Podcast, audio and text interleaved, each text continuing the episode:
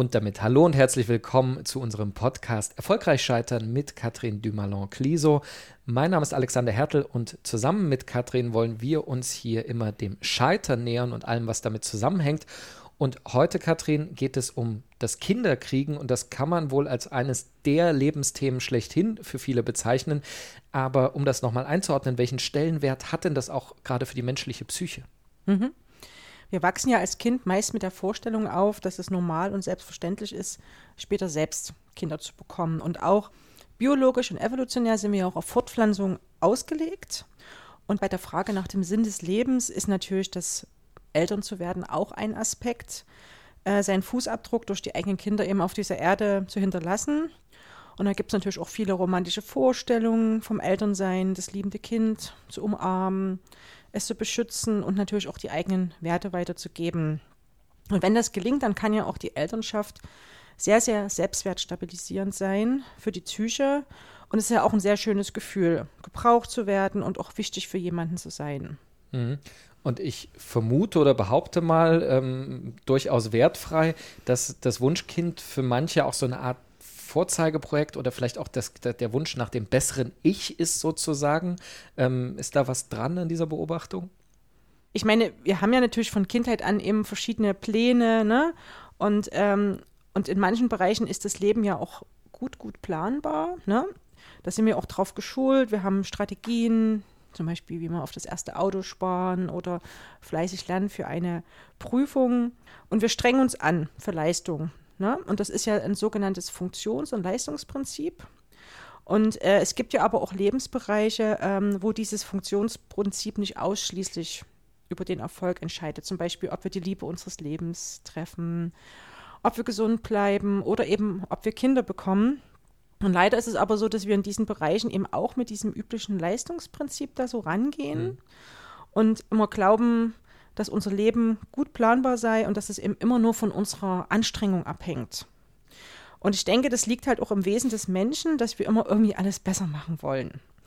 Bei vielen ist ja auch der Wunsch da, ne, dass man es eben mit dem eigenen Kind besser macht als die eigenen Eltern, ja nicht zu werden wie sie.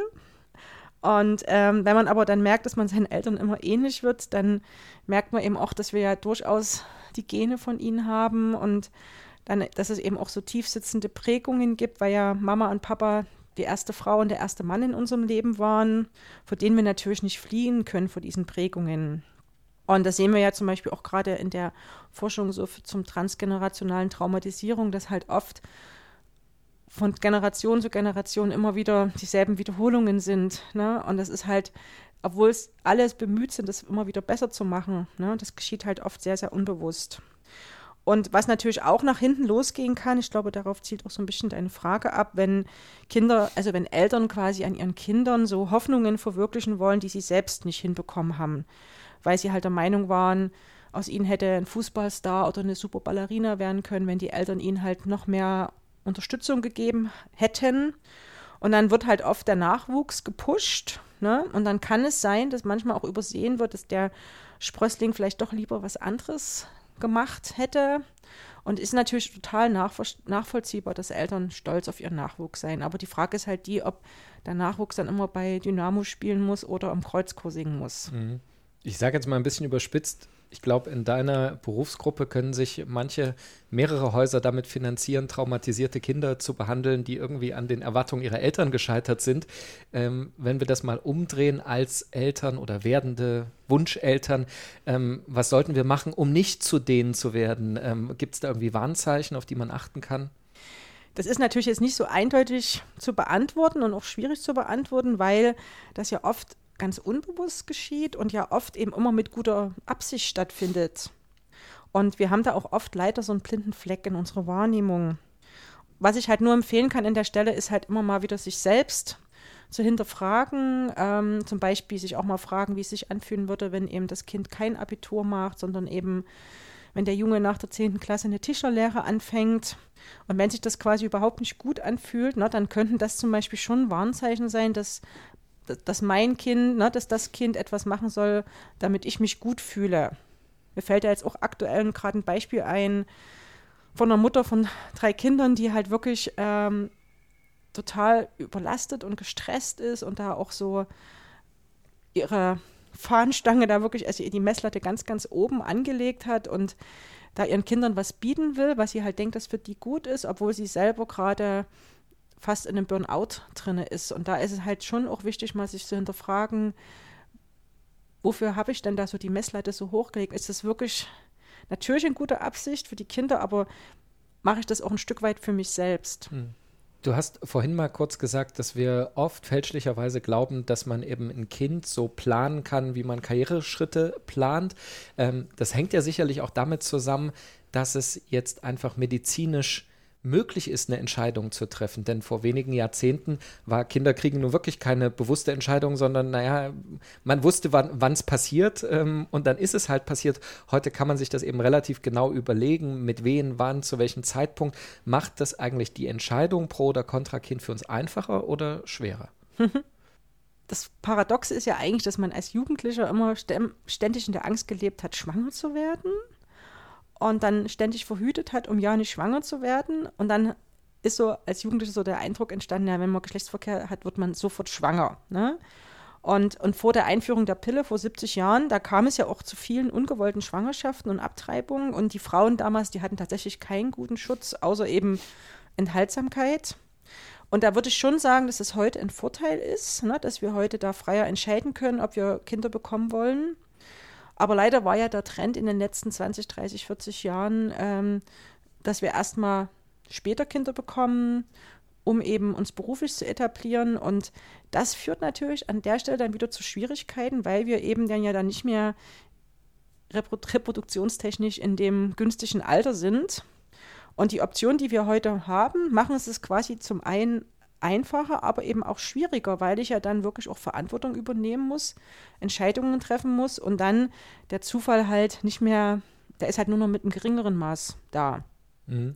Und bei dieser Entscheidungsfindung gibt es natürlich auch noch andere Aspekte. Einer, der sehr wichtig ist, wo ich jetzt eigentlich nicht der richtige Ansprechpartner bin, aber gerade bei Frauen ist ja diese Vereinbarkeit, Karriere äh, und, und Kinder wir propagieren immer groß, funktioniert alles super, geil, Frauen in die Vorstände und am besten trotzdem drei Kinder und glücklich und fünf Hobbys.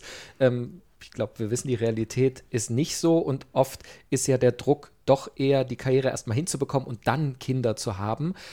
Bei dem, was man aber machen muss, Schule, Studieren, ähm, Praktikum, Volontariat, hm, äh, ist man dann aber auch als Frau schnell Mitte 30, bevor man überhaupt die Entscheidung treffen kann, ein Kind zu bekommen. Wie schwer macht es denn das?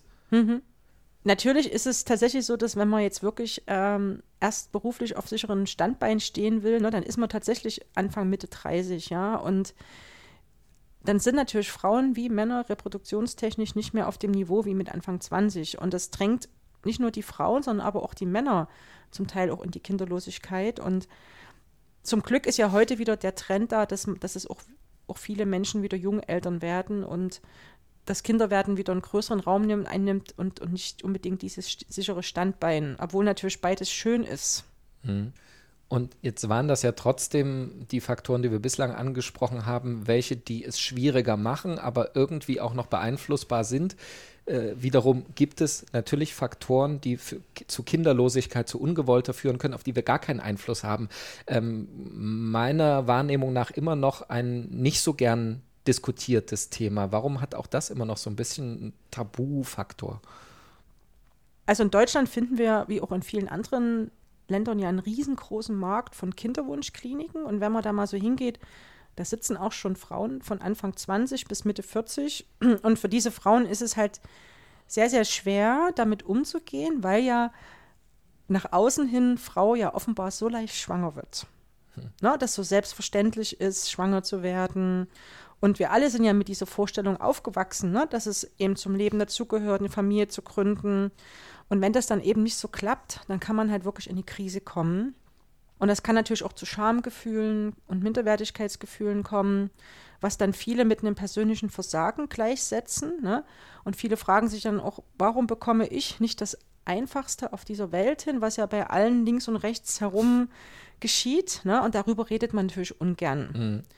Und wenn natürlich dann auch noch der Druck von der Familie und von Freunden hinzukommt, die dann ständig nachfragen, ob es schon geklappt hat, ne, dann gerät natürlich Frau schnell in einen Teufelskreislauf. Ne? Und dann ist es natürlich noch schwieriger, weil man natürlich unter Druck schwerer schwanger werden kann. Was natürlich auch ein großes Tabuthema ist, sind so diese Abgänge und Fehlgeburten. Und ich erlebe das sehr häufig, dass, wenn das dann mal jemandem passiert, dass dann auch andere Frauen kommen und erzählen, ach übrigens, mir ist da auch das und das passiert. Und, ähm, und viele halten ja aber trotzdem ihre Schwangerschaft bis zur zwölften Woche immer noch geheim, ne, damit, wenn es abgeht, sie dann das niemandem erzählen müssen und da so ein Geheimnis draus machen können, was ich aber auch sehr schade finde, weil die sind ja dann trotzdem ganz sehr traurig und können aber ihre Traurigkeit und ihren Schmerz ja mit niemandem teilen, weil es ja keiner wissen darf. Und tun das dann so für sich behalten und mit sich alleine klären, ne? Ja. Ähm, das ist natürlich ein immenser Druck, äh, der da entsteht, eben insbesondere auf die Frauen, aber natürlich auch auf die Partner. Ähm, was macht das mit der individuellen Psyche, aber eben auch äh, innerhalb so einer Beziehung? Also wenn wir jetzt gerade von Kinderlosigkeit leben, also in der Zeit, wo eben so ein Kinderwunsch besteht, das ist wirklich für das Paar eine sehr, sehr schwere Zeit. Und da kommt es auch, muss man auch sagen, auch wirklich ist das Risiko sehr groß, dass es zu einer Trennung kommt, auch gerade wenn es eben dann nicht klappt. Weil halt einer dem anderen Vorwürfe macht, du rauchst so viel, du trinkst so viel Alkohol, du arbeitest so viel, ähm, du bist zu dick.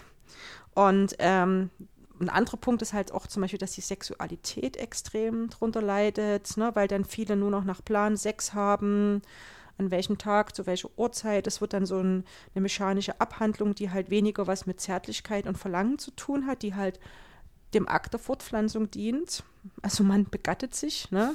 Mhm. Und ähm, was viele auch nicht ganz so auf dem Schirm haben, ist halt, dass diese künstlichen Befruchtungen ähm, für die Frau hormonell und körperlich äh, eine enorme Strapaze darstellen, die auch ehrlich gesagt gesundheitlich nicht ganz unkritisch zu sehen sind, wenn man da halt Hormone nimmt, die halt auch zum erhöhten Risiko führen, später mal Krebs zu bekommen. Und äh, in meiner Praxis habe ich da auch vereinzelt mit Frauen zu tun, die nicht aufhören können, äh, weil sie dann gefühlt als Versager bis ans Ende ihrer Tage durchs Leben laufen müssen, gefühlt. Mhm. Und paradoxerweise sind aber am schlimmsten die Frauen betroffen, die schon ein Kind haben. Mhm die oft ein Einzelkind waren und sich jetzt unbedingt für ihr Kind noch ein zweites oder ein drittes Kind wünschen und denen fällt es halt wirklich schwer, sich eben von diesem Wunsch zu distanzieren. Und es ist natürlich tatsächlich keine einfache Aufgabe, sich zu verabschieden, ne? damit aufzuhören, schwanger werden zu wollen. Aber man muss halt immer bedenken, ne? das geht ja teilweise über Jahre und es ist ja mit jedem Zyklus immer wieder erneut ein Drama. Ne? Man ist immer zum Anfang der Periode voller Hoffnung und dann jedes Mal mit Einsetzen der Blutung ist wieder so eine Enttäuschung. Und die Frage ist halt wirklich die, wie oft man sich das immer wieder antun will und wie oft man sich selber da auch immer wieder vorführen muss. Hm. Jetzt reden wir natürlich äh, zu, zu, Recht vor allem darüber, was das mit den Frauen macht, die diesen Kinderwunsch verspüren und wo es nicht klappt ähm, und auch den Beziehungen. Ähm, wie geht's aber, hast, also weiß nicht, ob du da Erfahrung hast, den Männern damit, die sozusagen die ganze Zeit an der Seitenlinie stehen, auch den Kinderwunsch haben, aber können ja nur, ich sag mal, bis zu einem gewissen Maße teilhaben daran oder mhm. ihren Beitrag leisten und mhm. es klappt nicht. Ähm, und die vielleicht dann auch umso mehr Scham haben zu sagen, für mich ist jetzt auch schlimm, also mhm. ne, der Frau dann sozusagen noch in die ja. Parade zu fahren. Ja. Wie gehen die damit um? Also für die Männer sehe ich genauso eine hohe Belastung, ne, weil alleine schon der Schritt da in so eine Kinderwunschklinik zu gehen und dann da in so einem Zimmer da seine Spermien da in ein Reagenzglas reinzuspritzen, äh, das, das oder überhaupt sein Sperm, ein Spermiogramm erstellen zu lassen. Ne? Mhm. Ne? Das ist ja auch für viele Männer eine, eine, riesengroße Überwindung und dann halt wirklich auch immer so hilft, diese Hilflosigkeit mitzuerleben und diese Enttäuschung und nichts machen zu können. Das ist mhm. halt wirklich auch schwierig oder gerade eben auch, wenn es zu Abgängen und Fehlgeboten kommt. Ne? Ich meine, das ist ja auch das Kind des Mannes, was da verloren geht, ne? Und der wird ja meist nicht krankgeschrieben und geht dann weiter arbeiten, kümmert sich noch um die Partnerin, funktioniert, ne? Und der hat ja genauso einen Schmerz, ne? Mhm. Und geht oft nicht in seinen Trauerprozess rein. Und es wäre da auch wichtig, dass eben auch den Männern da Raum gegeben wird für ihre Trauer. Mhm. Weil die oft dann halt in so einem Funktionsmodus drin sind, ne? Ja. Ähm, und jetzt sowohl in der individuellen Verarbeitung als auch gemeinschaftlich äh, gibt es irgendwie so, so Schritte, die einem helfen können? Also was sind so die Möglichkeiten, ähm, eben das gut für sich und auch gemeinsam zu verarbeiten? Ich meine, von dem Moment an, ne, wo wir einen Lebensplan haben, uns etwas wünschen, ne, zum Beispiel ein Kind, ne, da wächst ja wirklich eine große Sehnsucht in uns nach diesem Kind. Und die wird natürlich am Anfang eben weil wir eben jetzt so gut verhüten können, eben jahrelang verschoben, ne, bis es dann irgendwann mal in den Plan passt. Aber wenn es dann endlich so weit ist und sich dieser Plan eben nicht umsetzen lässt, ne, dann wird natürlich diese große Sehnsucht zu einem großen Schmerz. Und aus einer Täuschung wird eine Enttäuschung und wir machen dann aus diesem Nicht-Schwanger-Sein ein persönliches Versagen, eine Niederlage. Ne, wir tun so, als ob schwanger werden ist wie eine Prüfung. Und das macht uns natürlich wütend, frustriert depressiv, wir verlieren unseren Selbstbewusstsein, haben vielleicht auch noch Wut auf andere, bei denen das alles so, die mit Leichtigkeit einen Partner finden und schwanger werden. Und viele ziehen sich dann zurück. Mhm. Hadern mit dem Leben, ne, dass ihnen dann auf einmal so ungerecht vorkommt. Und hier gibt es halt auch wieder diese Phasen der Trauerarbeit. Ne? Dieses nicht wahrhaben wollen, dann wütend werden, dann dieser Rückzug, Depressionen. Das ist alles auch wieder hier an der Stelle ein normaler Prozess. Ne? Jedoch wäre es auch hier wieder hilfreich, eben nicht in dieser Depressionsphase stecken zu bleiben, sondern eben wirklich auch in diese Phase der Neuorientierung zu kommen, sein Leben wieder neu auszurichten. Und wenn man da eben stecken bleibt, dann wäre es tatsächlich wichtig, sich auch professionelle Hilfe zu suchen. Psychotherapie stellt eine Möglichkeit dar, obwohl es wirklich in dem Bereich sehr, sehr viele schöne Selbsthilfegruppen gibt, mhm. wo man eben auch mit Leuten Kontakt hat, denen es halt genauso geht und die halt einem schon auch helfen zu zeigen, wie sie ihren Weg gefunden haben. Und wie gesagt, aus dieser Krise rauszukommen, verlangt wirklich einen großen Schritt von uns. Ne? Und es ist aber auch wichtig zu wissen ähm, und sich zu, auch zu erlauben, wann es halt wirklich Zeit ist, äh, diesen Plan nicht mehr länger zu verfolgen. Ne? Und dann wirklich auch den Spagat äh, hinzubekommen, sich als nicht als Versager zu fühlen, ne? sondern eben dann wirklich einen anderen Plan zu entwickeln. Und das ist halt wie, wie gesagt, es ist nicht einfach mit diesem Loslassen und es erfordert wirklich wahnsinnig viel Mut, einen neuen Lebensplan zu schmieden, weil der nämlich nicht dem Allgemeinstandard der Allgemeinbevölkerung entspricht. Und da braucht man nämlich besonders viel Mut und Selbstvertrauen, anders zu sein. Und ähm, das merkt man zum Beispiel auch, wenn man dann in Runden ist, fünf Frauen bei einer Weiterbildung und dann, worüber wird dann geredet? Wer welche Kinder hat. Ne? wenn dann jemand dabei steht, der eben keine Kinder hat, dann ist immer erstmal großes Schweigen. Ja? Und ich möchte hier an der Stelle von einer Frau berichten, welche wirklich von Herzen gerne Mutter geworden wäre. Und als sie dann irgendwann während einer Hormonbehandlung, das klingt jetzt ziemlich krass, aber sie ist tatsächlich zusammengebrochen äh, und lag dann blutüberströmt mit gebrochenem Kiefer in der Küche. An dem Moment beschließt sie quasi loszulassen und ihr Leben selbst in die Hand zu nehmen. Und sie ging dann wirklich in sich und überlegte sich, was ihr wirklich für ihr weiteres Leben alles wichtig war. Und das hat sie auch wirklich gut mit ihrem Partner besprochen, die Vorstellungen, Träume vom Leben. Und die beiden haben dann beschlossen, dass sie wirklich alles in ihrer Macht Stehende getan haben, Eltern zu werden und dass sie aber nicht weiter an diesem einen Traum hinterherlaufen wollten. Und diese Frau hat dann eine Mission, nämlich sich für die Leute einsetzen, die eben auch damit betroffen sind. Sie hat ihren Job gekündigt, hat eine Coaching-Ausbildung gemacht und sorgt seitdem dafür, dass es eben kein Tabuthema mehr in dieser Gesellschaft ist. Und sie steht da auch zu ihren Ecken und Kanten und zu ihrer Kinderlosigkeit.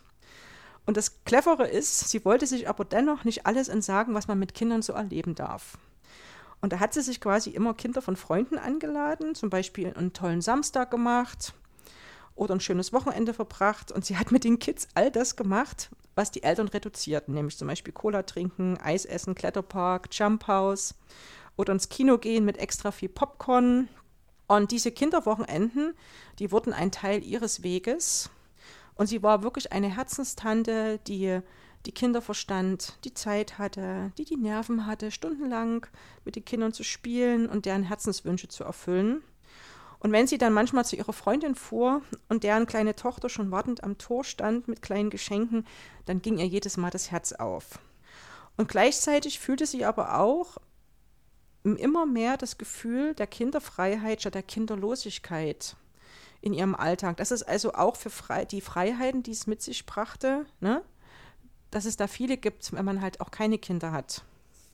Das wäre jetzt, Katrin, sozusagen der, der positivst mögliche Umgang, äh, den man damit haben kann.